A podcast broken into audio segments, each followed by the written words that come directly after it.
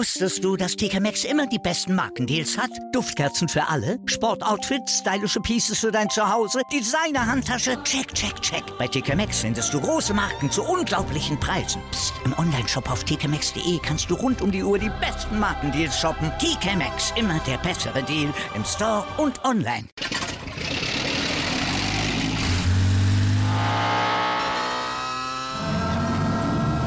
Von 0 auf 100.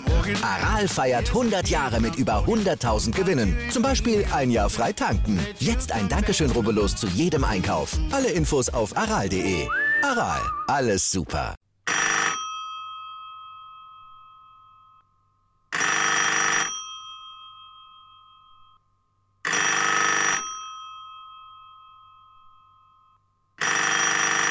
Hallo Danny, herzliche Grüße von den FUPA-Jungs. Auch wir wollen dir natürlich ganz herzlich gratulieren zur 100. Ausgabe, Episode des Podcasts Orange. Ähm, coole Zahl, abgesehen bis jetzt schon fast drei Jahre damit am Start. Auch wir hören immer wieder gerne rein, sind auch ab und zu Teil davon. In diesem Sinne, auf die nächsten 100. Coole Sache. Sportfrei, Danny. Auch von mir die besten Glückwünsche auf die nächsten 100. Vielleicht geht es ja sogar schneller als in zwei Jahren und sieben Monate, wobei das ist schon eine, eine straffe Taktung, die du da vorgibst. Ich denke mal, du bereicherst hier die Fußballszene im, im Thüringer Amateurfußball. Äh, wir haben die Ehre gehabt und durften mit dir ein eigenes Format machen ab und zu, den Fußballfunk, finden das mega spannend mit dir. Du berichtest da immer sehr neutral, sehr gut informiert. Es macht einfach Spaß, dir da auch zuzuhören, äh, deinen Gästen zuzuhören. Ich hoffe, es macht auch den anderen Leuten Spaß, wenn wir mal dabei sind, das uns zu hören. Ähm, wir freuen uns, wünschen das Beste. In diesem Sinne, Glück auf. Wünsche dir noch eine coole Jubiläumsfolge. Hau rein, meiner.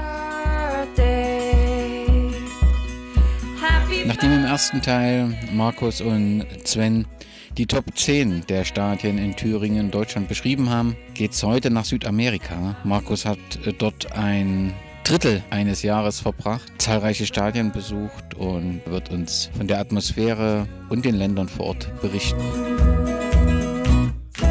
Und das wäre jetzt der Punkt, wo wir dann zum Südamerika-Special kommen. Denn ihr habt die, den Kurvenkratzer Ausgabe 14, wir haben es schon besprochen, hast allein du geschrieben.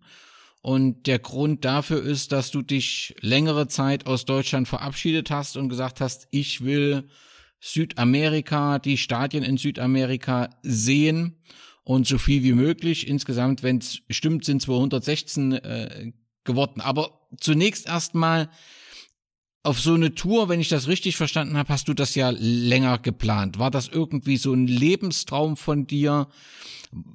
Warum Südamerika? Wie kommt man dazu, sich einfach aufzumachen und ein Vierteljahr, halbes Jahr äh, aus Deutschland zu verschwinden und zu sagen, ich mache jetzt mal Südamerika unsicher und schau mir das mal an? Ein Dritteljahr. Okay, und wie kam es dazu? Also hat dich da jemand inspiriert, ähm, diese Tour zu starten? Ähm, ja, natürlich, selbstverständlich. Ähm, das äh, kommt nicht von, von einem Tag auf den anderen, solche Vorhaben.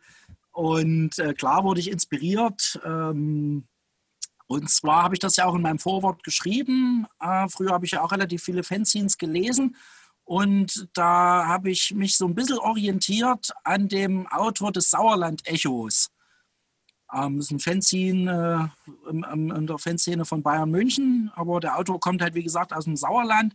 Und der ist 2010 mit dem Motorrad äh, zur WM nach Südafrika runtergefahren auch im Januar los, also auch so ein knappes halbes Jahr, hat auch in jedem Land bis runter Fußball geguckt. Ähm, und äh, das hat mich so ein bisschen äh, fasziniert, ähm, na, weil ich ja damals äh, natürlich 2010, klar, da war ich ja hauptsächlich, also zu 100 Prozent äh, nackte Reiter aktiv. Äh, beim Studium war ich aktiv. Also an Hopping in dem Sinne war damals noch nicht zu denken. Das ging dann äh, ja 2012 los, wie gesagt, als ich äh, so meine ersten Listen mehr rausgesucht habe, äh, so mit den ersten alten Zweitliga-Crowns angefangen habe, dann auch 2012 ähm, ja, den Kontakt zu den beiden Gründern des Kurvenkratzers gefunden habe, die beim Salzer Cup vor Ort waren, wir ins Gespräch gekommen sind.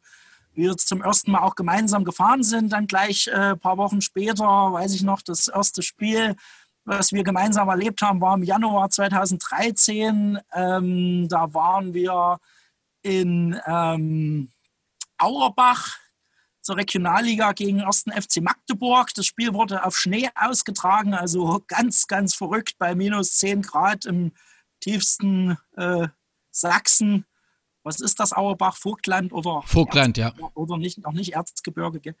Ähm, ja, und, und dadurch bin ich also dann mehr und mehr auch äh, zum Hopper letzten Endes geworden. Und ähm, ich ärgere mich ein bisschen, dass ich während meines Studiums gar nicht so viel hoppen war. Da hatte ich ja doch relativ viel Zeit. Aber wie es halt immer so ist, ähm, wenn man viel Zeit hat, hat man weniger Geld. Und als ich dann im Prinzip vor ähm, fünf Jahren, also zwischen Studium und, und ähm, ähm, Arbeit ähm, sind so die ersten Touren dann entstanden, ähm, 2013, 14 über den Balkan mit einigen Bekannten auch aus Dresden zusammen, dann alleine auch im Baltikum, Finnland, Russland, was man dann so nach und nach eingesammelt hat, also so erstmal in Europa ähm, weiter weggefahren ist.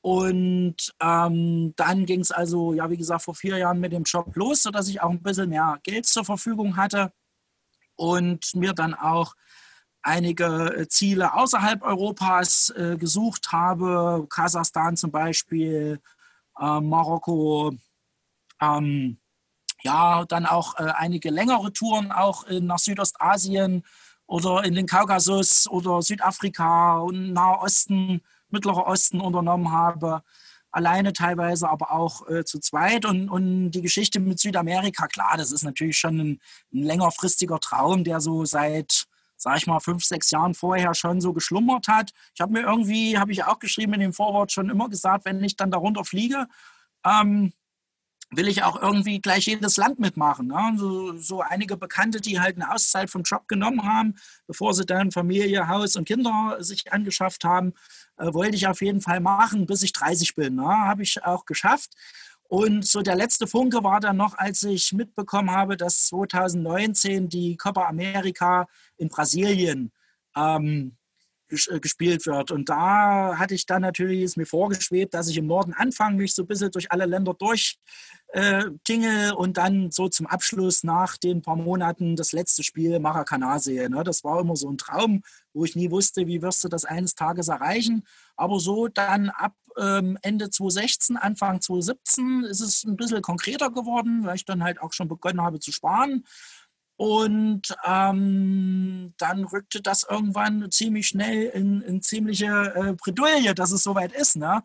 Und ich musste ja dann natürlich irgendwann sagen an der Arbeit, dass ich äh, mit dem Gedanken spiele.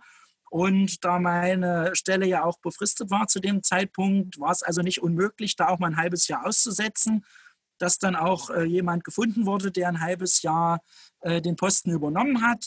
Und ähm, ja, ich mich dann einfach ausklinken konnte. Wolltest du von Anfang an allein reisen oder hat sich das so ergeben?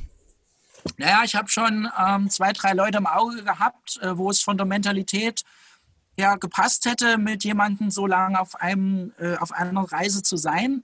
Klar, wäre es natürlich schöner gewesen, äh, mit jemandem zusammen das Ding zu machen, einfach um, um abgelenkt zu sein, sich unterhalten zu können. Ähm, ja, weil Alleinsein frustriert ja auch habe ich ja dann auch gelernt. Aber ähm, die Kandidaten, die ich dann im Auge hatte, da haben sich die Lebenswege anders gestaltet.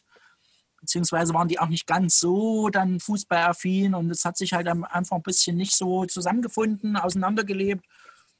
Ja, aber ich habe gesagt, ich, ich will das Ding unbedingt durchziehen und bevor ich es gar nicht mache, als ob man gewusst hätte, dass Corona käme oder irgendein Schwachsinn, ähm, habe ich einfach gesagt, ich ziehe es durch. Äh, wenn ich jetzt, wann dann? Ja? Und ähm, ja, so ging es dann einfach los. So einfach natürlich auch nicht gleich, aber ein paar Vorbereitungen gab es schon. War das letztendlich schon Vorteil, äh, ohne Rücksicht auf andere das Programm durchziehen zu können? Oder sagst du, nee, wenn ich das nochmal mache, es wäre schon schön, jemand dabei zu haben? Mm, ähm, ähm, mehr ja als nein. Also mehr im Nachhinein war es besser, allein zu sein. Ähm, allein schon vom, vom Anspruch her, ähm, irgendwo Unterkünfte sich zu suchen, da nicht auf jemanden Rücksicht nehmen zu müssen. Ähm, vom Komfort des Reisens, ne, von der Wegstrecke, auch mal längere Distanzen zurückzulegen. Also es gab nie jemanden, der irgendwo sagen konnte, nee, da habe ich keine Lust drauf. Oder ach, das Spiel muss das sein, muss man da auch noch hin. Ähm, ja, natürlich war ich zwischendrin wirklich ein bisschen einsam, aber während der Reise habe ich auch hin und wieder einige Deutsche kennengelernt, sodass ich in, insgesamt auch nicht komplett alleine war. Also dem zum Ende hin der Reise war ich auch zwei Wochen im Urlaub in Deutschland. Das äh, war natürlich zwischendurch dann auch nicht so schlecht, ähm, weil noch ein Monat komplett dann da unten, am Ende war dann schon Heimweh dabei, das muss ich auch sagen. Die, die Dauer von dem Trip, das stand von Anfang an fest, dass du so lange ähm, nach Südamerika willst oder hat sich das erst ergeben? Nee, nee, das, das, das stand fest, weil ähm, die Spiele der Copa America ja im Januar festgelegt wurden und damit war klar, dass äh, im Juni dann äh, die stattfinden wird. Da gab es ja auch Verschiebungen hin und her, noch ein bisschen Querelen. Und ähm, ich hatte ja genau das halbe Jahr Zeit und wollte das so viel wie möglich auskosten. Habe dann äh, 2019 auch Hilfe, es sind ja dann auch schon wieder fast zwei Jahre jetzt, habe ich, natürlich ging es natürlich nicht gleich am 1. Januar los. Ne? Also ein paar vorbereitende Tage waren dann halt schon noch wichtig, um den Kollegen, der dann kam, auch äh, einzuarbeiten und noch ein paar Vorkehrungen zu treffen. Und außerdem musste ich wieder da sein am 23. Juni spätestens, weil da Oma Christa Geburtstag hat. Und ähm, ja, die, die ja immer Stress gemacht hat, wenn wir schon allein nur einen Tag nach Tschechien gefahren sind oder ich eine Woche irgendwo weg war. Ich habe ja meistens nie erzählt, wo ich hingefahren bin. Und da musste man es natürlich erzählen dann, weil das hättest du dann irgendwann schon mitbekommen. Und der Zeitraum war schon relativ so genau geplant gewesen, ja. Sven, was hast du so gedacht, als du von den Plänen erfahren hast oder warst du von Anfang an involviert in diese Reisepläne von Markus? Uh, also ob ich da von Beginn an involviert war, weiß ich gar nicht, weil ich nicht genau weiß, wann Markus das geplant hatte. Aber ja, der erste Gedanke ist natürlich, muss man ganz klar sagen, erstmal ist man natürlich neidisch, dass, ähm, dass das jemand in Angriff nehmen kann. Und der zweite Gedanke ist natürlich eine riesengroße Freude, ne, weil das, äh, man gönnt das ja trotzdem einem guten Freund. Und ähm, ja, ähm, ich denke oder hoffe, dass Markus viele Nachahmer findet und dass ich eines Tages auch ähm, eine Reise machen kann, ähm, würden natürlich überlegen, ob ich das alleine mache oder nicht. Also ich bin auch einer, der gerne alleine reist, aber für so eine lange Zeit ist es natürlich, wie Markus schon beschrieben hat, wahrscheinlich dann teilweise wirklich manchmal schwierig. Ja, Markus, du hast schon Oma Christa angesprochen. Irgendwann musstest du es ja Familie sagen. Du musstest Oma Christa sagen, die die Löffel raussuchen musste, damit du entsprechend versorgt bist. Und offensichtlich gab es ja auch noch Schnucki. Auch Schnucki musstest du das beibringen und das war ja durchaus eine Herausforderung, oder? Ähm, also meine Familie hat auch relativ spät davon erfahren.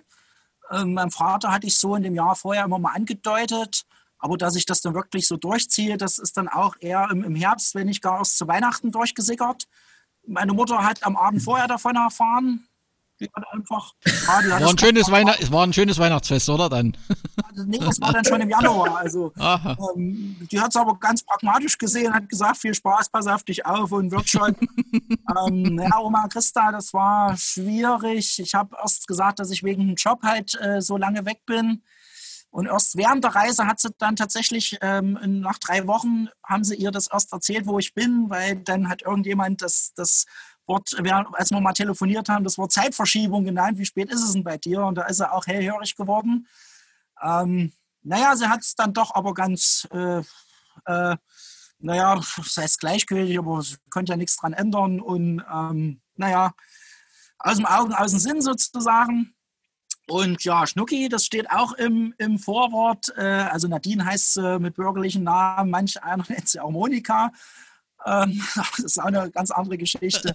Habe ich tatsächlich im Vorwort geschrieben, dass ich so ehrlich war und in der zweiten Nacht ihr das nach dem Kennenlernen im Juni 2017 auch gleich äh, ab, äh, mich erbarmt habe, ihr zu sagen.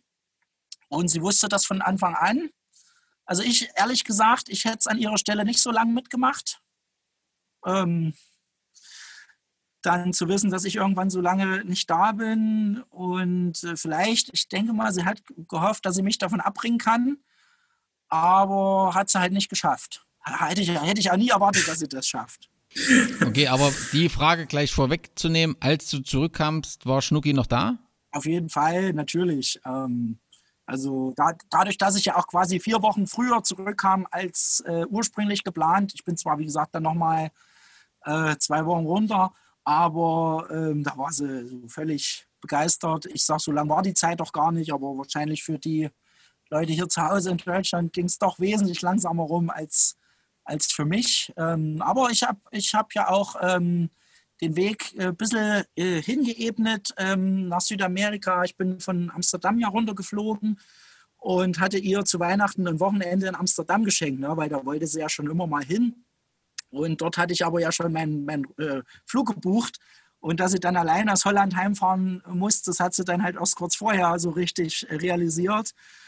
Ähm, fand ich auch im Nachhinein von mir ein bisschen gemein. Aber ähm, ja, wie gesagt, sie hat halt das völlig äh, ja, gemerkt, dass ich mir das in den Kopf gesetzt hatte und von daher musste, es, musste sie es wohl oder übel äh, halt hinnehmen. Ne? Aber der Start war dann auch gleich äh, zusammen mit ihr in Amsterdam unter dem Motto FF dabei, Fußball und Frikandel. Also ihr habt dort auch erstmal äh, äh, nicht nur ein Wochenende zu zweit äh, verbracht, sondern ja doch schon zu zweit. Aber auch dort war Fußballbesuch äh, mit. Du warst in Amsterdam zum Spiel, richtig? Genau, also ähm, noch ein Zweitligaspiel Freitagabend gesehen ähm, Samstag äh, die dritte Mannschaft von Ajax. Ähm, natürlich hätte ich abends auch noch zu Alkmaar gehen können, aber wir sind dann doch lieber ins Kino gegangen, weil es war ja auch recht kalt. Also ein kleines bisschen Abstriche habe ich da tatsächlich gemacht. Und ähm, natürlich Frikandel, Kroket, gab es alles, Heineken, um mal die Klischees zu bedienen. Und tatsächlich bei Ajax war sie dann auch mit im Stadion. Das war dann unser quasi letzter kompletter Tag äh, gemeinsam. Nochmal ein spektakuläres 4-4 gegen Herrenwehen gesehen. Und ähm, ihr war es zu viel, also so viele, also 50.000 oder 55, was da drin waren in der Hütte, war ihr zu viel. Das ist, glaube ich, auch zur Halbzeit gegangen. Äh, und ähm, dennoch noch mal ein paar schöne äh, Stunden zusammen verbracht gehabt. Und ja, dann ging es Montag früh für mich in den Süden und für sie wieder nach Hause. War zwar natürlich ein bisschen tränenreich, aber wir haben es beide überlebt und es ist alles gut, von daher. Okay, der Abschied erfolgte mit Tränen und aber auch mit Liebesschloss? Ja, logisch. Hast du schon gelesen, glaube ich. Ja, das hängt bestimmt immer noch da.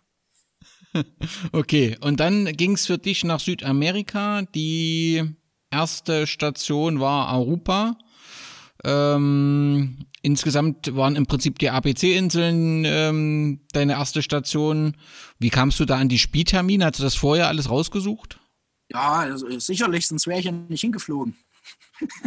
also, also natürlich äh, Aruba, Curaçao äh, ist ja nicht klassisch Südamerika, gehört ja zu einem anderen ähm, Nationalverband.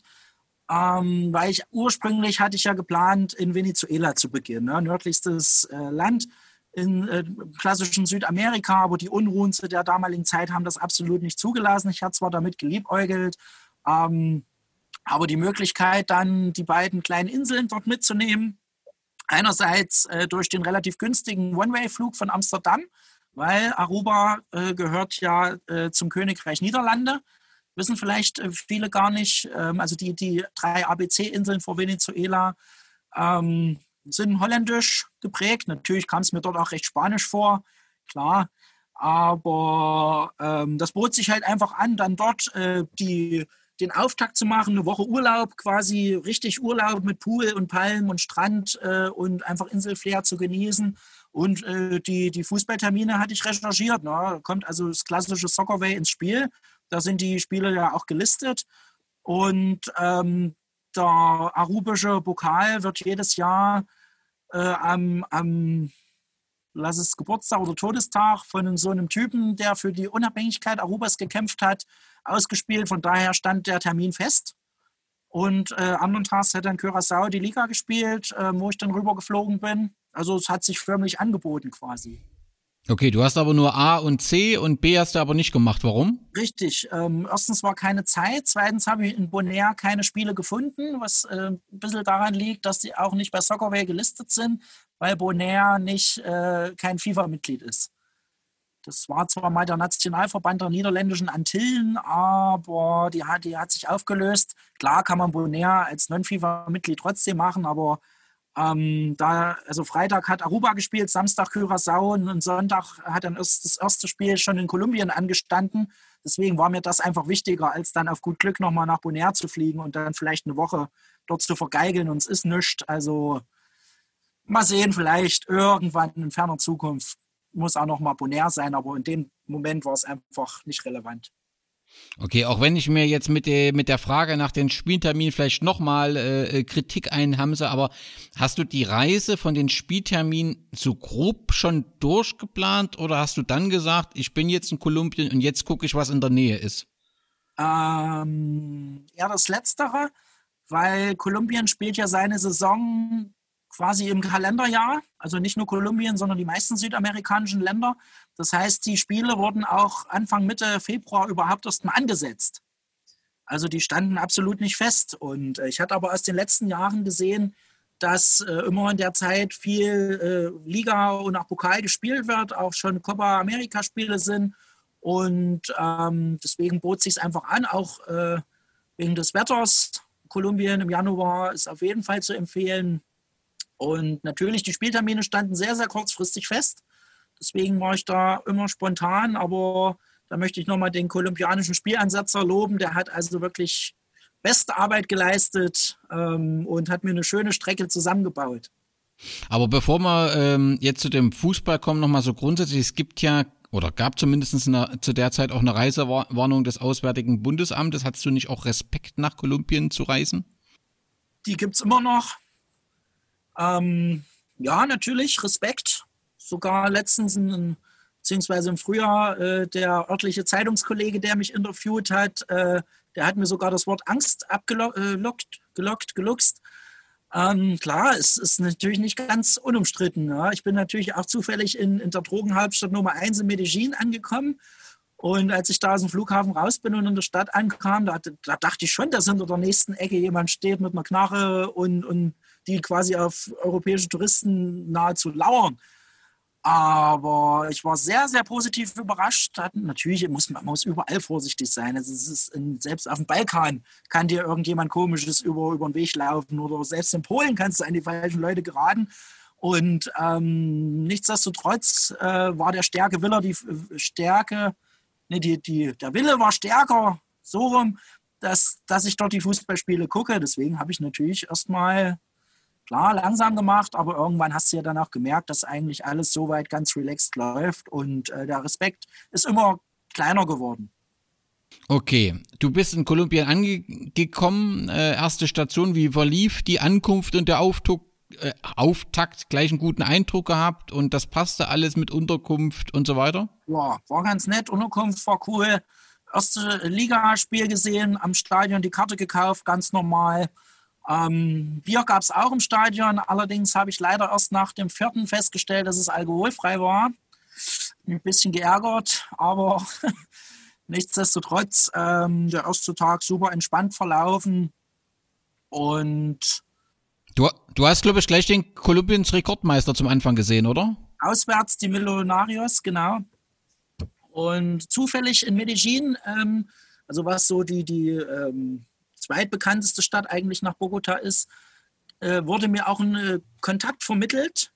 Ein Studienfreund, der hat mit jemandem in Argentinien, Buenos Aires, zusammen Zivildienst gemacht. Die haben sich zehn Jahre lang nicht gesehen, hatten aber trotzdem die Nummern noch. Und der wurde mir dann genannt als Kontakt und er war auch da in der Woche und durfte ich dann auch sogar bei ihm übernachten. Der hat mich dann auch von dem einen Spiel mit dem Motorrad abgeholt. Also das war natürlich gleich ein gutes, äh, gutes Willkommen, dass er dann auch so ein bisschen, der konnte gut Englisch, weil mein Spanisch äh, sehr, sehr spärlich war. Ähm, das hat die Sache natürlich auch noch ein bisschen komplizierter gemacht. Der hat mir dann die Angst auch so ein bisschen genommen, ein paar Tipps gegeben, so ein bisschen über Land und Leute erzählt. Also war der Einstieg sehr, sehr schön. Na, nimm uns mal mit bei Thema Land und Leute, Speisen und Köstlichkeiten. Erstens, was bekommt man im Stadion zu essen und was, wenn jemand jetzt den Podcast hörst, nach Kolumbien möchte, was muss er beachten und was soll der auf jeden Fall an Speisen mitnehmen? ähm, also die kolumbianische Küche ist doch recht äh, vielseitig. Ähm, gibt, ich weiß nicht mehr, also die genaue Bezeichnung habe ich mir nicht gemerkt ähm, viele Fleischspieße, ähm, auch äh, Kartoffelgerichte. Äh, Maisbrot ist da sehr beliebt, also sehr deftiges Brot. Ähm, in Bogota im Stadion gab es so eine richtige äh, Schweinefleischpfanne, so Pulled Pork, so kann man das bezeichnen. Ähm, wie gesagt, äh, Fleisch ist schon recht äh, beliebt. Und ähm, an, an, an Süßkram gab es auch auf einigen Sportplätzen was, äh, so Erdbeerspieße, geraspelte Mango. Da sind auch viele Händler, die während der Spiele rumlaufen und ihre Mangos anpreisen. Mango, Mango, Mango, Mango, Mango. Das war sehr lustig. Ja, ansonsten natürlich der, der klassische Hamburguesa con Queso, den, den gibt es in Kolumbien überall. Deswegen habe ich auch ein bisschen zugenommen, aber ja. Es hielt sich in Grenzen. Du hast aber nicht nur Stadion besucht, sondern auch versucht, das immer mal zu verbinden mit ein paar Sehenswürdigkeiten. Gibt es da irgendwas, was in Erinnerung geblieben ist? Ja, äh, es war ja nun auch wirklich nicht jeden Tag Fußball immerhin 15 Spiele in drei Wochen in Kolumbien. Da hatte man auch mal einen Tag frei zwischendurch. auch wenn das jetzt ein bisschen überheblich klingt, weil ich hatte ja komplett frei. Aber egal, ähm, ja, so ein, so ein Jesus, so eine Jesus-Figur habe ich besucht, so ein, so ein, ähm, so einen steilen Felsen, wo 700 Treppen hochführen. Da habe ich jetzt neulich eine, lustige Karikatur gesehen. Da steht oben auf der Spitze jemand und einer ist an der vorletzten Stufe nach den 700 Treppen und der oben steht, fragt ihn dann, wo ist deine Maske? Und da kommt dann nur so ein Fakt zurück, ne, weil er keine Maske mit hat. Ähm Aber wir wollen jetzt nicht über die Corona-Maßnahmen diskutieren. Ähm, also das war ein schöner Ausflug und auch eine Kirche, die über so, eine, so ein Tal ge, gebaut wurde. Äh, ganz, ganz spektakulär. Und ähm, so die Landschaften natürlich, äh, die Berge in Kolumbien. Teilweise waren ja Busfahrten von 14, 15 bis 20 Stunden dabei durch die Kurven, wo die Busfahrer an unmöglichsten Stellen überholt haben. Vor der Kurve noch ein LKW überholt, wo du nur die Augen zumachst. Aber das sind natürlich Erlebnisse, die, die sucht man ja auch letzten Endes, die schon äh, außergewöhnlich und spektakulär sind. Ich habe irgendwo gelesen, dass die Reise nach Bogota förmlich auf Felgen lief. Ist das richtig? Ja, da ist äh, der Bus kaputt gegangen. Zum Glück hat er es noch halbwegs an den Stadtrand äh, geschafft. Dann hat er Reifen gestreikt und es hat nach Gummi gestunken. Und irgendwie musste ich man, mir dann im Regen, im, im Dunkeln den Weg in Bogota City, ja, acht Millionen Einwohner, Megastadt, irgendwie bahnen, ohne große Spanischkenntnisse, mit dem Respekt vor irgendwelchen Kriminellen. Ähm, ja, Abenteuer gab es nicht zu wenige, das stimmt. Wenn ich so an Kolumbien denke, denke ich so an Fans in Federkostüm und Nationalfarben. Ist das etwas, was du tatsächlich erlebt hast? Also nimm uns mal mit ins Stadion. Wie waren da so deine Eindrücke? Oder ist die, die Fernsehwelt, wenn die Nationalmannschaft spielt, eine andere als in der Clubwelt, was du vor Ort erlebt hast? Ähm, insgesamt habe ich, naja, eher unspektakuläre Spiele erlebt. Also da muss man schon wirklich die Derbys in Bogota, Medellin oder Cali gucken. Ich habe größtenteils alle relevanten Grounds gemacht. Klar, die Fanszene war halt so Durchschnitt, aber trotzdem die Mentalität, das Gespringe, die, die Trommeln, die Posaunen, die Banderolen, eine ganz, ganz andere Welt. Was ich von Kolumbien nicht unbedingt so in der Form erwartet hätte, aber es ging schon sehr an den argentinischen Stil heran. Auch ein paar Überraschungen, dass auch in, in, in Orten wie äh, Bucaramanga oder Barrancabermeja, die du vorher noch nie gehört hast, dass da richtig geile Fanszenen unterwegs waren. Also äh, waren auch ein paar Überraschungen dabei. Und aber wie gesagt, die, die großen Derbys habe ich jetzt nicht erlebt. Die besten Hinschers des Landes gibt es wo zu sehen? Ja, hat mich überrascht. Tatsächlich in diesem Ort äh, Bucaramanga, ähm, nordöstlich, acht Stunden nordöstlich von Bogota, äh, also in, ja in Richtung Venezuela schon. Und da war die Kurve richtig geil. Die habe ich auch auswärts gesehen in Bogota, die Truppe. Hat mich sehr positiv überrascht, hatte ich vorher halt noch, auch noch nichts gehört von denen. Und ähm, deswegen unternimmt man ja letzten Endes eine Reise, dass man auch von positiven Überraschungen äh, ja, profitiert. Habe ich das richtig gesehen, dass immer mal auch Feuerlöscher in den Kurven zum Einsatz kommen, weniger um irgendwie Pyro zu löschen, äh, äh, äh sondern da sogar eben äh, eine Choreografie zu gestalten? Richtig. Äh, ist äh, tatsächlich hin und wieder vorgekommen, dass vor dem Spiel mehrere Feuerlöscher in Richtung Spielfeld ja, enthüllt wurden, dass die Qualmwolke dann rauskam. Es gab es aber wirklich nur in Kolumbien. Fand ich auch eine spannende Erfahrung. Hatte ich vorher auch nicht auf dem Schirm, dass das passiert. aber halt auch eine der schönen äh, Momente, sowas zu erleben. Wie war das mit den, mit den Tickets und den Karten? War das ein Problem oder war das immer wieder eine Herausforderung, dass du teilweise auch auf auf dubiose Schwarzhändler oder so angewiesen warst oder ging das reibungslos? Größtenteils reibungslos. Kolumbien hat mich sehr, sehr positiv überrascht. Wirklich ganz klassisch wie in ganz früher Bundesliga-Zeit. Bist hingegangen, hast dich angestellt, hast für 10, 12 äh, Euro oder auch mal 15, 16 Euro eine Karte da erworben am Stadion, waren auch alle unterschiedlich gestaltet. Und nur ein, zwei Mal musste ich wirklich Schwarzmarkt machen, weil ich spät dran war, weil ich es nicht mehr geschafft habe zu, zur Kasse, die halt ein bisschen weiter weg war. Aber das hat sich auch nicht ähm, so finanziell bemerkbar gemacht, dass es dann unbezahlbar war. Und es hat auch funktioniert. Also sollte man nicht zu misstrauisch sein den Schwarzhändlern gegenüber, aber wenn man irgendwo normal einfach eine Karte kaufen kann, dann einfach hingehen und reingehen. Ja, bevor wir zur nächsten Station mit Ecuador kommen, Cali ist offensichtlich die Salsa-Hauptstadt in Südamerika, ist das richtig? Und ja, du, und du solltest auch mal Salsa tanzen, hast du aber nicht gemacht. Das ist ja weltweit bekannt, äh, dass Cali der Tanz Salsa sehr, sehr beliebt ist. Und äh, die dachten nun, als ich dort einkam, Mensch, der kommt aus Bad Langen, Salsa, der kann doch bestimmt Salsa tanzen, aber äh, erstens habe ich in der Tanzstunde nicht wirklich Lust gehabt oder aufgepasst. Salsa gab es, glaube ich, auch damals gar nicht. Und äh, außerdem bin ich lieber in Richtung Fußballplatz getanzt. Also äh, da hatte ich nicht die Zeit und wenn ich sie mal hatte, habe ich mich lieber in die Hängematte gelegt oder war vorne an der Kneipe an der Ecke. Also tanzen ist nicht so meine Spezialität. Okay, das ist ja offensichtlich auch während der Reise nicht geworden. Du bist dann weiter nach Ecuador. Ähm, wie verlief die Reise und was hast du dort so für Eindrücke gesammelt? Offensichtlich war das ja in Ecuador parallel mit deinem Geburtstag. Und äh, dort warst du, glaube ich, im Nationalstadion, wenn ich das richtig in Erinnerung habe. Das ist richtig. Ähm, ja, nach Ecuador wollte ich unbedingt, äh, weil ich in der Hauptstadt Quito auch einen Bekannten habe das ist der Bruder eines ehemaligen äh, Mitschülers aus der Parallelklasse, den es vor etlichen Jahren tatsächlich nach ähm, Ecuador verschlagen hat, den ich kennengelernt habe, witzigerweise, weil er mit einer Reisegruppe aus Ecuador in Deutschland war und auch nach Bad Langensalza kam und ich die Gruppe als Stadtführer begleitet hatte, damals mit, mit Dolmetscher natürlich. Ne? Aber ich hatte seinen Kontakt und habe ihm einfach spontan, relativ spontan geschrieben, hier, pass auf, kennst du mich noch? Ja, na klar, und ich komme dann und dann nach, nach Ecuador zu euch, nach Quito zum Fußball gucken. War natürlich fasziniert und meinte, ja, kannst bei uns pennen, unser Gästezimmer ist frei. Wunderbar.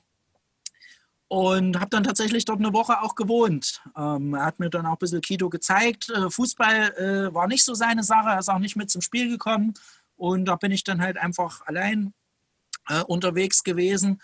Aber das mit dem Geburtstag stimmt, hatte ich im Februar äh, zufällig auch samstags gehabt, war an dem äh, Nachmittag im Nationalstadion. Da spielen aber mehrere Vereine, deswegen ist das kein großes Kunststück.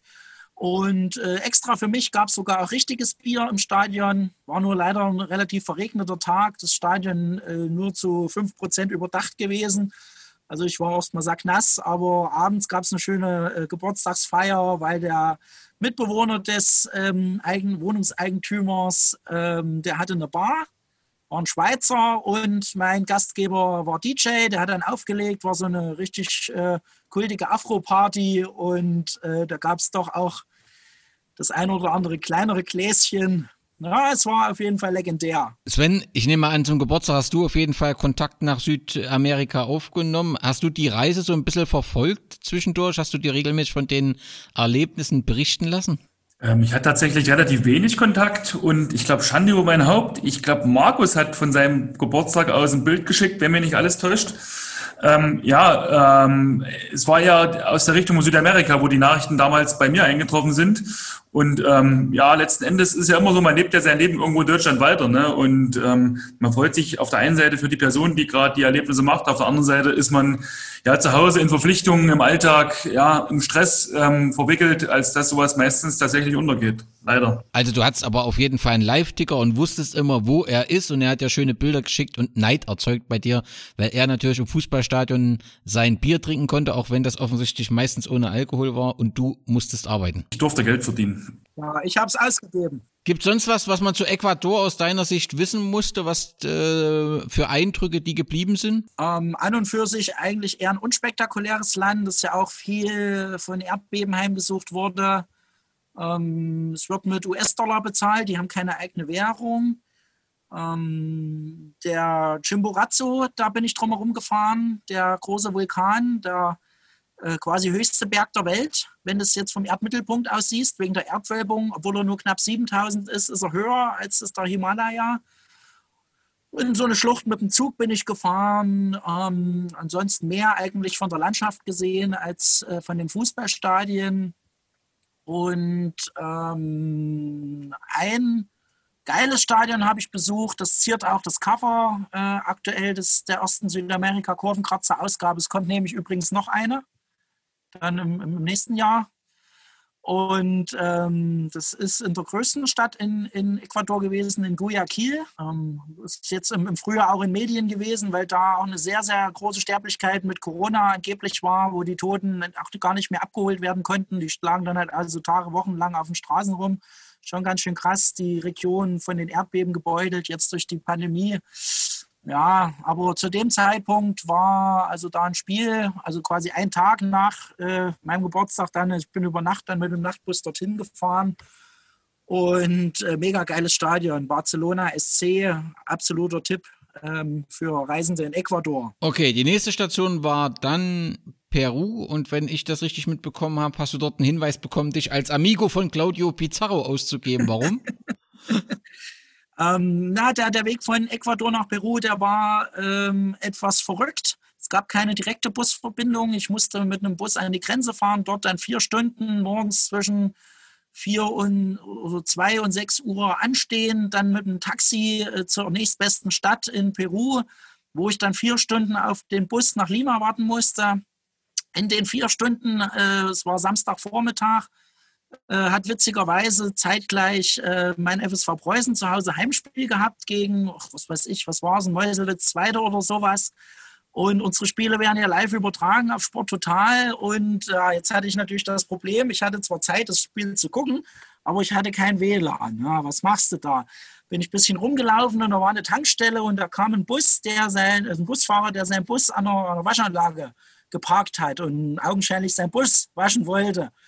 Und da dachte ich, oh, einwandfrei, guckst mal, ob äh, vielleicht in dem Bus WLAN an ist. Zack, tatsächlich eingeloggt und konnte das Spiel so ein paar Minuten lang verfolgen. Und ausgerechnet in der Zeit, wo äh, die, die paar Minuten, der da stand und seinen Bus gewaschen hat, äh, gab es Elfmeter für Preußen. Nur jetzt war das Problem, das hat sich ein bisschen hingezogen mit der Ausführung und der Busfahrer stieg ein und wollte losfahren. und ich sagte zu ihm, hier, Kollege, warte mal, so halt auf Deutsch, halb auf Englisch, ich, ich muss noch, der Ball muss noch rein, du kannst jetzt noch nicht losfahren. Er ist aber trotzdem losgefahren. Ich bin ihm dann hinterhergerannt, hinter die letzte Kurve noch, bevor er dann weg war und habe gerade so noch gesehen, wie der Ball im Tor eingeschlagen ist. Das war also völlig irre. Und ähm, ja, also du brauchst halt da unten extrem Geduld und äh, die 24 Stunden bis Lima war auch kein WLAN im Bus. Pennst halt ein paar Stunden, guckst raus, irgendwann sieht alles gleich aus. Äh, was groß zu lesen hatte ich ja auch nicht mit, hatte ja nur einen großen oder so einen halbwegs Reiserucksack mit für die paar Monate und ähm, habe mich wirklich aufs Nötigste begrenzt und ähm, musste aber vorher, bevor ich nach Lima gefahren bin, noch zu einem Denkmal auf der Durchreise.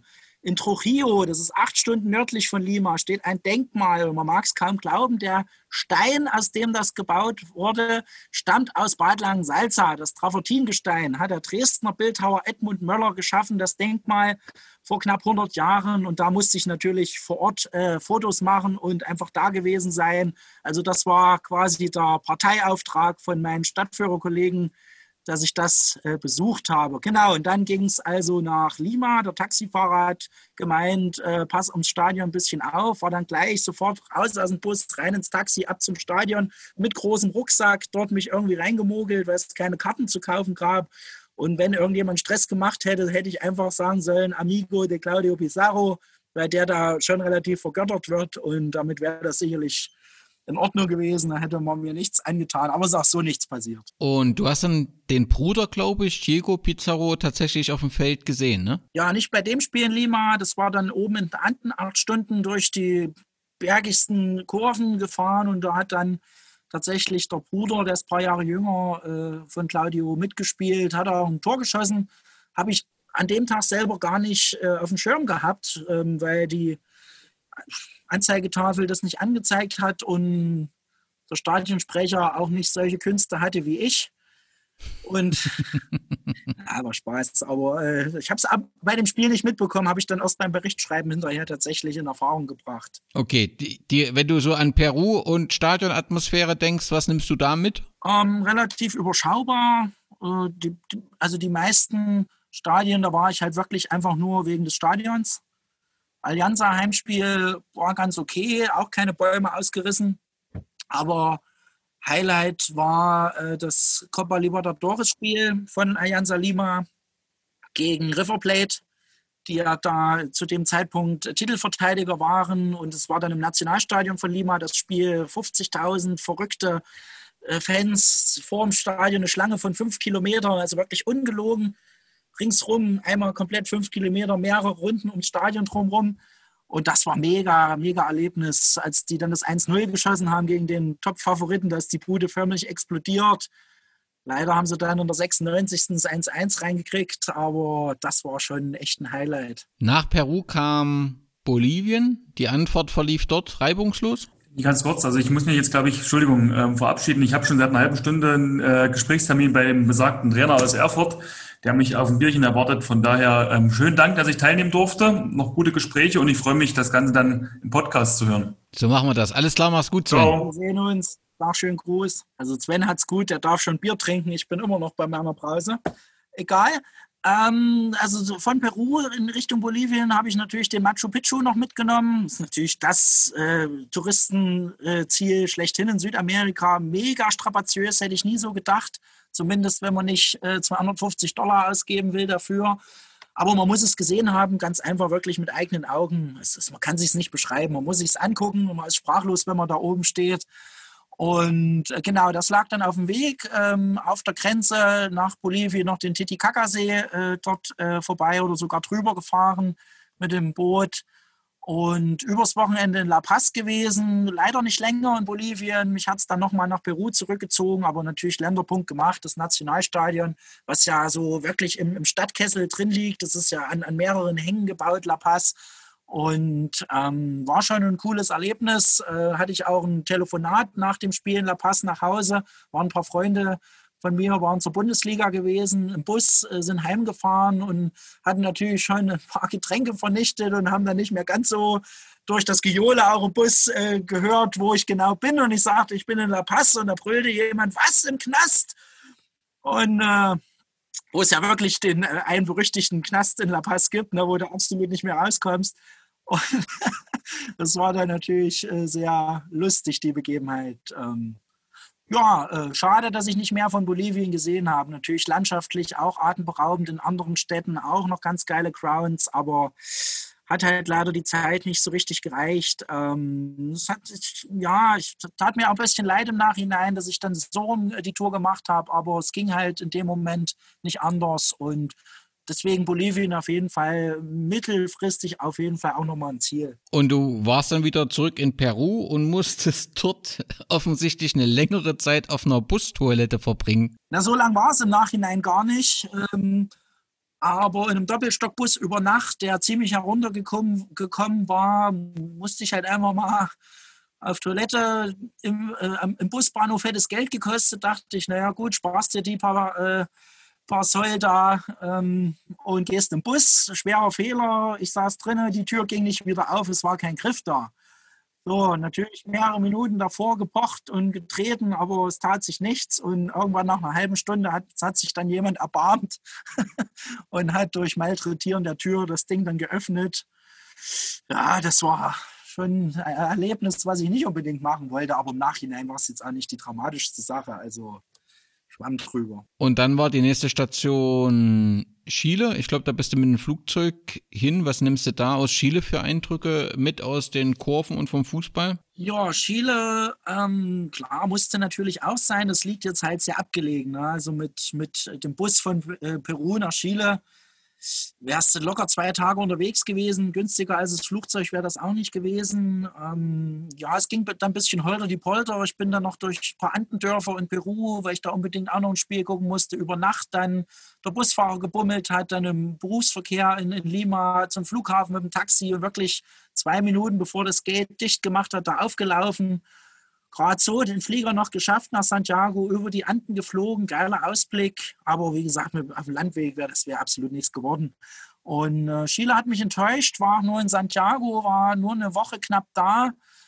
Ähm, das Stadtzentrum hat mir nicht gefallen. Ich war auch ein bisschen krank, ein paar Tage lang, habe auch nur vier Crowns gemacht, ähm, die aber doch äh, einigermaßen äh, coole Fanszenen zu bieten hatten. Beim ersten Spiel bin ich ganz normal hin, wie in den Ländern vorher auch, habe mir die Karte am Eingang gekauft für 4 Euro, ganz lockeres Ding.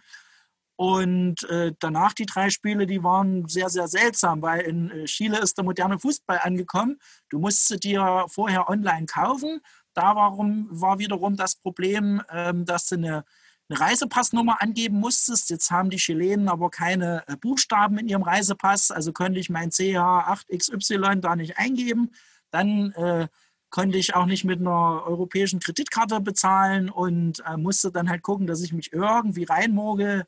Das hat dann bei den drei Crowns ähm, erstens mit einem Fan, der das mitbekommen hat, äh, gemerkt, der ähm, eine Dauerkarte zufällig mit hatte, wo er gesagt komm her, hier, meine Frau oder was, mein Kind kann heute nicht, kommst du mit mir rein? Glück gehabt, geile Fanszene, Santiago Wanderers gesehen.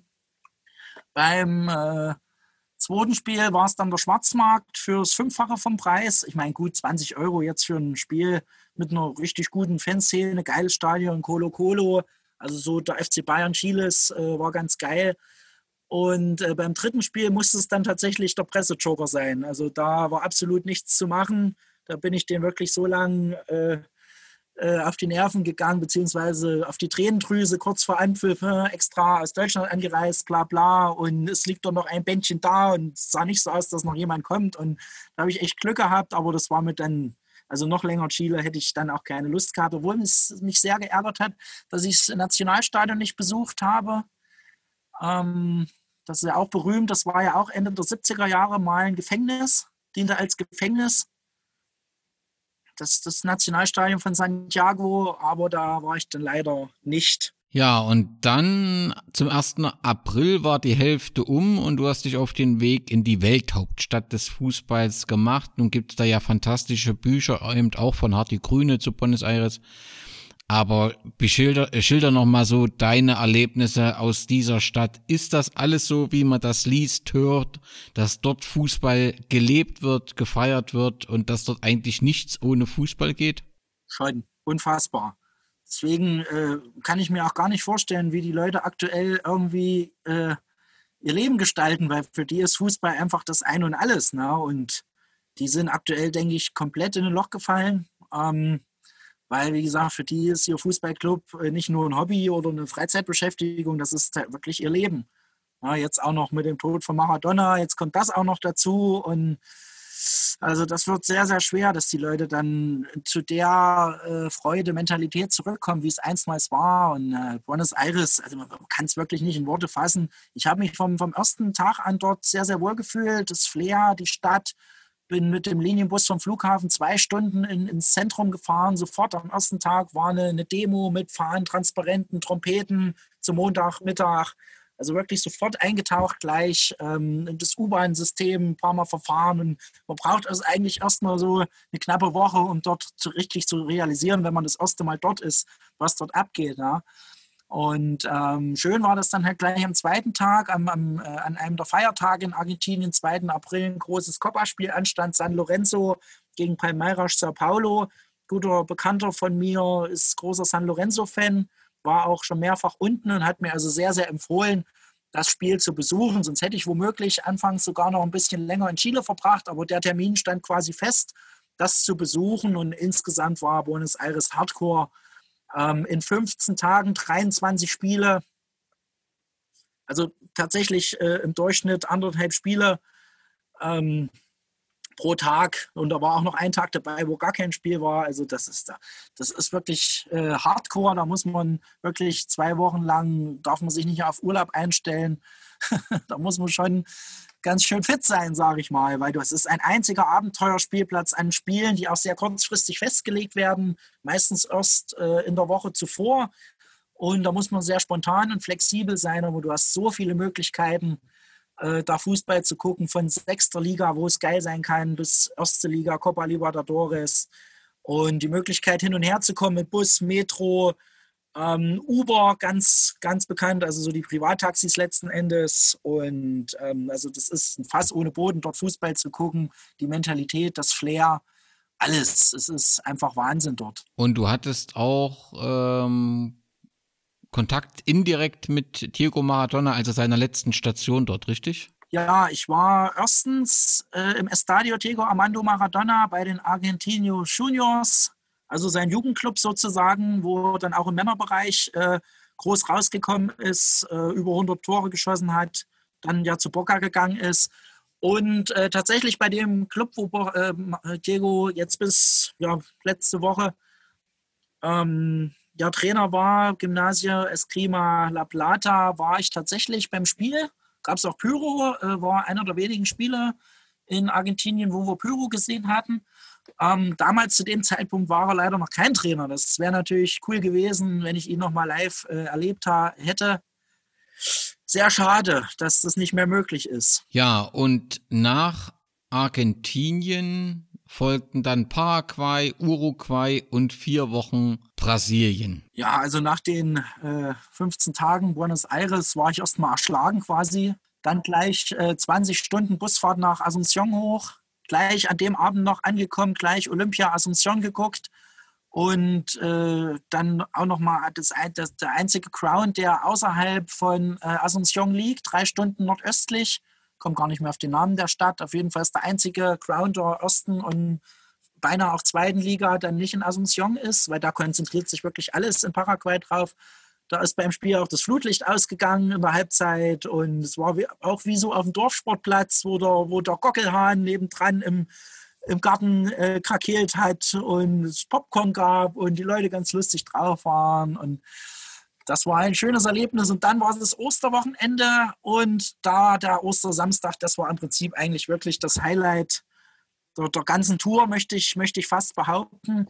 Nach dem Erlebnis natürlich bei Boca Juniors, ne, das will ich nicht unter, unter den Teppich kehren, habe ich also tatsächlich geschafft, bei Boca reinzukommen. War zwar nicht ganz billig, für Touristenverhältnisse wiederum doch äh, recht billig. Geiles Spiel gesehen, mitten in der Barra gestanden bei Boca. Und ähm, das also ein Highlight. Und dann das Derby in Asunción natürlich. Weil genau an dem Tag, Samstag früh, morgens, ein Fußballspiel in einem kleinen Erfurter Vorort stattgefunden hat, was mich in meinen Bann, seinen Bann gezogen hat. Ähm, Blau-Weiß-Püsleben gegen Preußen Bad Langsalza.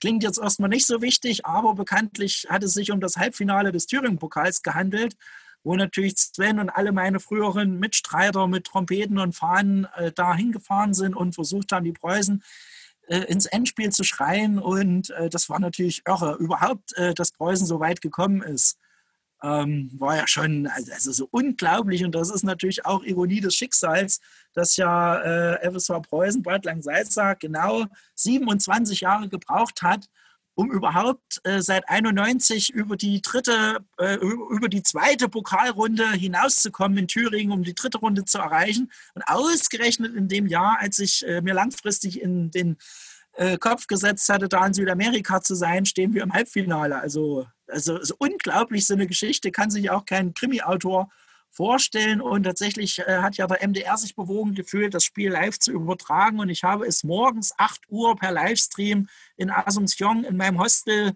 Bett anfangs noch, dann habe ich mich langsam aufgerafft, äh, geguckt und es sah ja anfangs auch gar nicht so gut aus für Preußen, hatten, hätten ja fast 2-0 hinten gelegen. Und dann haben sie das Ding spektakulär gedreht, äh, leider beim 1-1. Das habe ich nicht ganz live gesehen, weil da der, der Stream ein bisschen hang. Und ich äh, Hing, sorry, da äh, verbessert mich immer meine Korrektur beim Kurvenkratzer. Hing ist so äh, die richtige Vergangenheit von Hängen. Und ähm, ja, da, da trudelten natürlich schon tausend Nachrichten ein, Tor, Tor, Tor, Tor, Tor. Und äh, dann, ich dachte, wann soll denn das fallen? Und dann war nur der Schuss ins Glück in den Winkel zum 1-1 und dann die schönen Tore noch zum deutlichen Sieg am Ende. Und da war ich morgens um 10 ja schön völlig aus dem Häuschen, weil ich habe mir natürlich gesagt, wenn wir ins Finale kommen, dann, dann fahre ich auch früher heim. Na, und das stand ja damit quasi fest, dass ich vier Wochen früher als geplant dann in Deutschland äh, eintrudeln werde. Da war da die Vorfreude natürlich schon mal recht groß. Und viele schrieben mir dann, du bist doch gerade der, der, glückseligste Mensch in ganz Südamerika. Da habe ich dann äh, zurückgeschrieben, nee, ähm, heute ist nämlich großes Derby in Asunción. Also Cerro Porteño gegen Olympia. Und äh, mein Hostel-Gastgeber war auch äh, Cerro-Fan und sein Vater konnte nicht. Deswegen hat er dann einfach die Dauerkarte mir gegeben und wir sind zusammen zu dem Spiel gefahren, saßen schön auf der Tribüne. Es gab Pyro von beiden Seiten, Blockfahnen, ausverkauftes Stadion, Gesänge, also so, wie man sich es halt wirklich vorstellt. Und da war ich wirklich, kann man durchaus sagen, ich mit Abstand der glückseligste äh, Fußballfan in Südamerika an dem legendären Ostersamstag. Ja, gibt es noch was zu berichten aus den letzten Tagen, wo du sagst, das müssen die Hörer unbedingt noch wissen? Das muss man auf jeden Fall unbedingt mitnehmen in Südamerika. Ähm, ja, Paraguay ging dann ganz unspektakulär zu Ende. Ich habe äh, bis auf ein Ground auch die erste Liga voll gemacht, noch zwei Spieler der zweiten Liga. Auch ein U21-Spiel, äh, das äh, morgens 8.30 Uhr angepfiffen wurde in Asunción. Weil? Keine Ahnung, was weiß ich. Vielleicht mussten die danach noch in die Schule oder ich kann es mir nicht erklären, wie jemand auf so eine irre Idee kommt. Ähm, und das Kuriose war, dass äh, an dem Tag ein äh, Gewitter aufzog und wie das Spiel losging, verfinsterte, verfinsterte sich der Himmel und es gingen drei, vier mörderische Blitze um das Stadion runter. Der Schiri hat äh, keinerlei Anstalten gemacht, da überhaupt an Abbruch zu denken. Ich äh, war in Todesängsten, also wirklich also unglaublich. Das hat Schläge getan, die haben munter weitergespielt. Das ist auch so eine, so eine Schlagzeile, die man vielleicht äh, bringen könnte, die ich absolut nicht, nicht glaube, dass ich sie erlebt habe. Allein ein Spiel morgens 8.30 Uhr zu gucken äh, und dann auch noch vom Blitz erschlagen zu werden. Ich meine, es gibt wahrscheinlich keinen schöneren Ort, als auf dem Fußballplatz zu sterben, aber ich fand mich zu dem Zeitpunkt noch ein bisschen zu jung, um das zu erleben. Naja, ich lebe ja noch, alles gut. Ähm, über Paraguay bin ich dann durchs Dreiländereck, Brasilien, Argentinien, Paraguay. Und da sind ja die Wasserfälle von Iguazu, größten Wasserfälle der Welt, die auch sehr, spektakulär sind. Auch ein Muss für, äh, sagen wir, herkömmliche Südamerika-Reisende. Dann ein bisschen chaotisch mit einem Flug von dort nach Buenos Aires nochmal, mit einem Nachtbus dann nach Montevideo. Ja, wo eigentlich an dem Samstag dann auch das große Derby zwischen National und Peñarol stattfinden sollte. Aber da ist wohl in der Woche vorher ein Schiri bedroht worden. Deswegen haben sie die Spiele alle um eine Woche verschoben. Ich habe dennoch gleich meinen Länderpunkt im Centenario gemacht, dem legendären WM- Spielort Finale 1930, wo Uruguay ja gegen Argentinien gewonnen hat, was ja auch einen halben Bürgerkrieg zwischen beiden Ländern ausgelöst hat. Das mit das Fußballmuseum dort angeguckt. Trotzdem beide Spielstätten von den beiden großen Clubs äh, gesehen, noch zwei, drei andere kleinere, geile Grounds. Auch ein bisschen zu kurz gekommen Montevideo, weil das ist auch wie, wie Buenos Aires nicht ganz so groß, aber doch ein Abenteuerspielplatz, weil zu 95 Prozent sich das Fußballgeschehen Uruguays halt auch dort abspielt. Das also auf jeden Fall auch nochmal ein Ziel. Habe ja auch von Hardy Grüne das, das Buch Montevideo ja, wo also wirklich die Vereine sehr minutiös mit vielen Bildern super ähm, dargestellt wurden. Und das lege ich auch jedem ans Herz, so ein bisschen als kleine Bibel vorher zu studieren, wenn man dorthin will. Für mich im Nachhinein, ich bin ähm, danach erst in die, habe es in die Finger bekommen und konnte viel davon auch nachvollziehen. Und ähm, ja, schade, dass Uruguay dann so schnell vorbei war. Aber wie gesagt, dadurch, dass ich ja dann früher nach Hause musste, wollte ich auch schon ein bisschen was von Brasilien gesehen haben. Bin dann einfach vom Süden bis hoch nach äh, Sao Paulo getingelt, mehrere Stadien, erste, zweite Liga auch äh, mitgenommen. In, in ähm, Porto Alegre war ich natürlich. Und ähm, da das WM-Stadion, wo glaube Deutschland damals gegen Algerien gespielt hatte zur WM gesehen von Gremio, das äh, leider nicht. Dafür die, die alte Bruchbude von Gremio, die sie seit Jahren abreißen wollten. Das ist ein sehr, sehr großer Jammer, dass man die Ruine sieht. Auch ein legendäres Stadion gewesen. Und ja, dann relativ schnell in, in Sao Paulo angekommen. Und Sao Paulo ist ja auch wirklich ein, ein Eldorado für Hopper, möchte ich es mal nennen, ähm, weil auch viele U19, U20, U23 Spiele stattfinden, aber auch erste Liga, zweite Liga, vierte Liga. Und man kann da also wirklich in relativ kurzer Zeit viele geile Grounds machen, was ich auch gemacht habe. Ähm, bei ähm, im Rumbi, bei Sao Paulo FC und bei den Corinthians war ich, wo ja das WM-Eröffnungsspiel stattgefunden hatte, 2014. Und bei Palmeiras war ich leider nicht. Bisschen ärgerlich. Ähm, beim Jugendclub von Kakao war ich. Ne, Kakao, der bei Nürnberg und Stuttgart gespielt hat. Und ganz kurios, ähm, eine Woche nachdem ich dann wieder in Deutschland war, war Kakao in Bad Langsalza zu Gast weil er da mit seiner Kirchgemeinde irgendwie Kontakt hatte und er dann auch interviewt wurde. Ich habe ihm dann bei dem Interview bei der Autogrammstunde Bilder gezeigt von seinem Jugendverein, wo jetzt natürlich große Hochhäuser drumherum stehen. Und da war der so fasziniert, dass er aus Stuttgart in, in die äh, thüringischen Provinz kommt letzten Endes und dort jemand trifft, der drei Wochen vorher bei seinem Jugendclub in Sao Paulo war. Also so Geschichten schreibt wirklich auch nur das Leben. Und ähm, ja, Brasilien insgesamt schon sehr westlich, also, sehr, also äh, nach unseren Verhältnissen sehr europäisch geprägt. Auch recht teure Karten teilweise mit ähm, online äh, vorher registrieren. Und ja, zwar noch so ein bisschen südamerikanisches äh, Flair, aber so das Wilde von, von den anderen Ländern hat da doch schon ein bisschen gefehlt.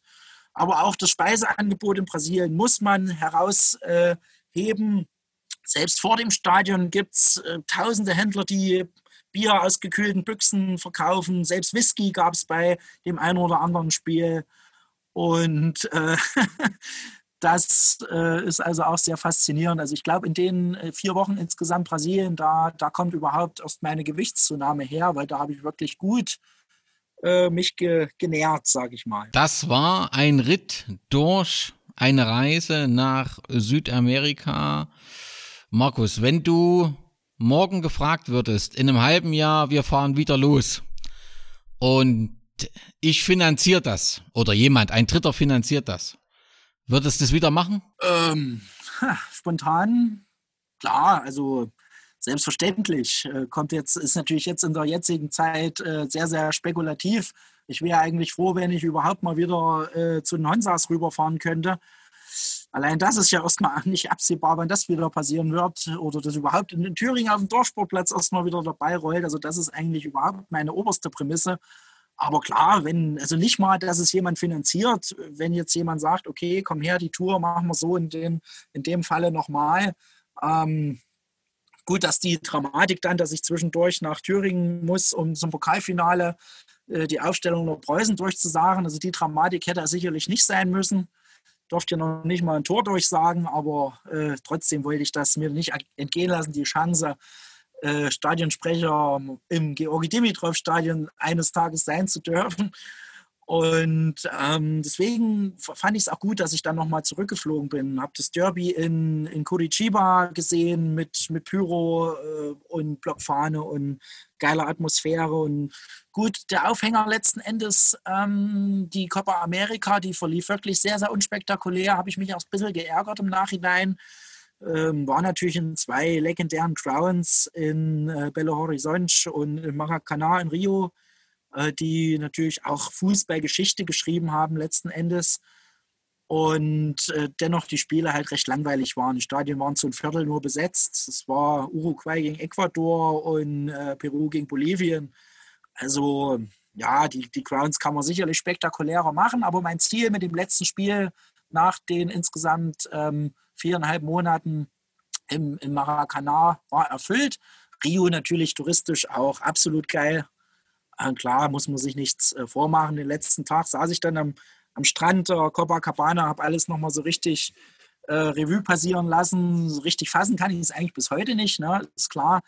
Und äh, habe mir selber eingeredet, du bist irre, dass du das gemacht hast. Aber wie gesagt, man kann bis an, an das Lebensende davon zehren.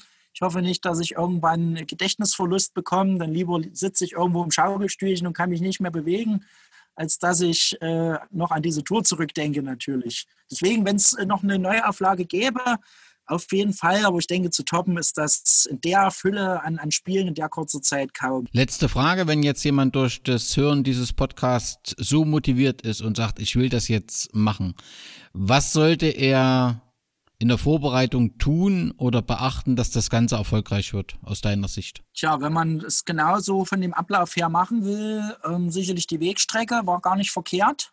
Meine, man kann es natürlich auch andersrum machen, fliegst nach Brasilien und tingelst dann unten rum, so bis hoch nach Kolumbien.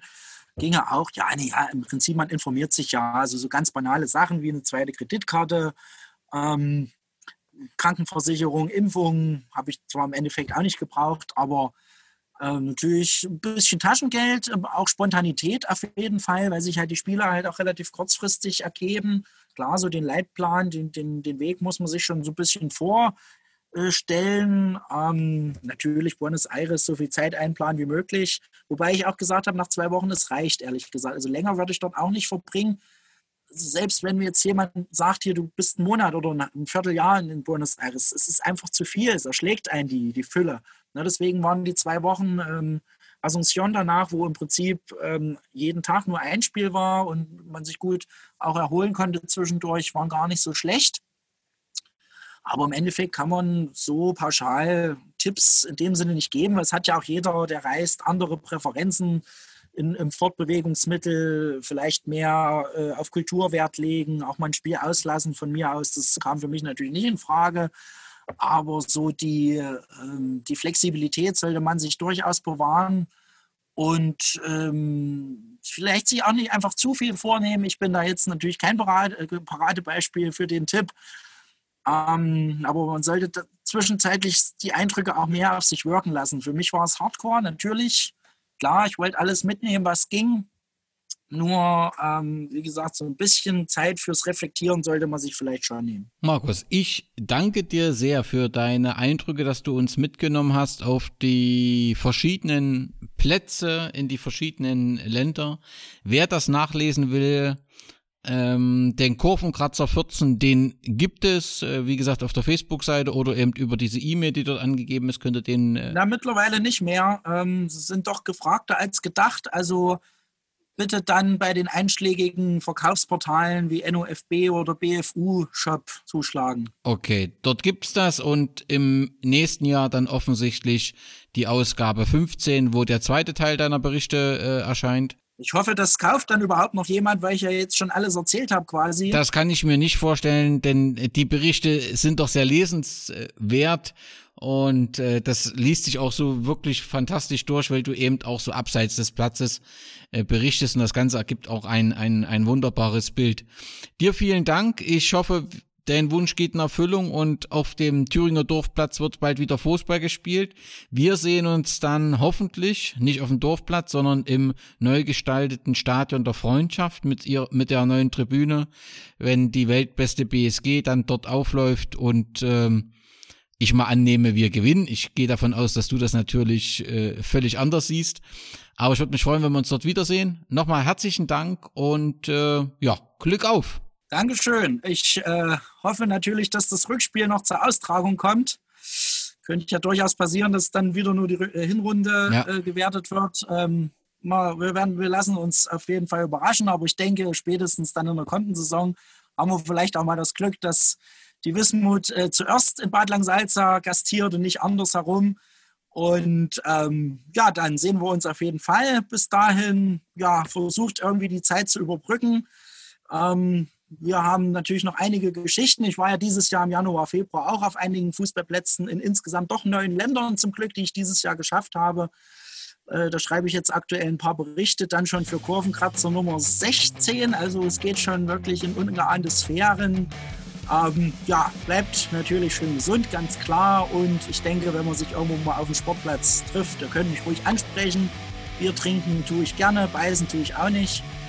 Von daher alles gut und ja, bis bald. Macht's gut. Wir sehen uns. Ciao, ciao. Danke, Frommel.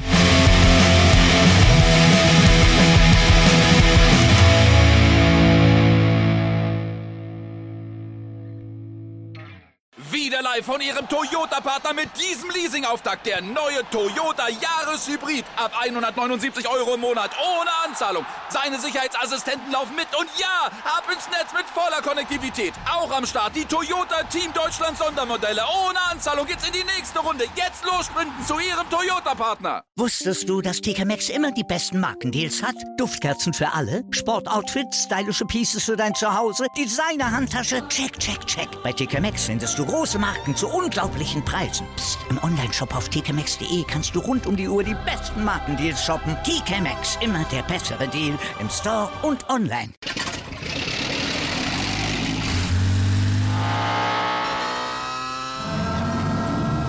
Von 0 auf 100. Aral feiert 100 Jahre mit über 100.000 Gewinnen. Zum Beispiel ein Jahr frei tanken. Jetzt ein Dankeschön, rubbellos zu jedem Einkauf. Alle Infos auf aral.de. Aral, alles super.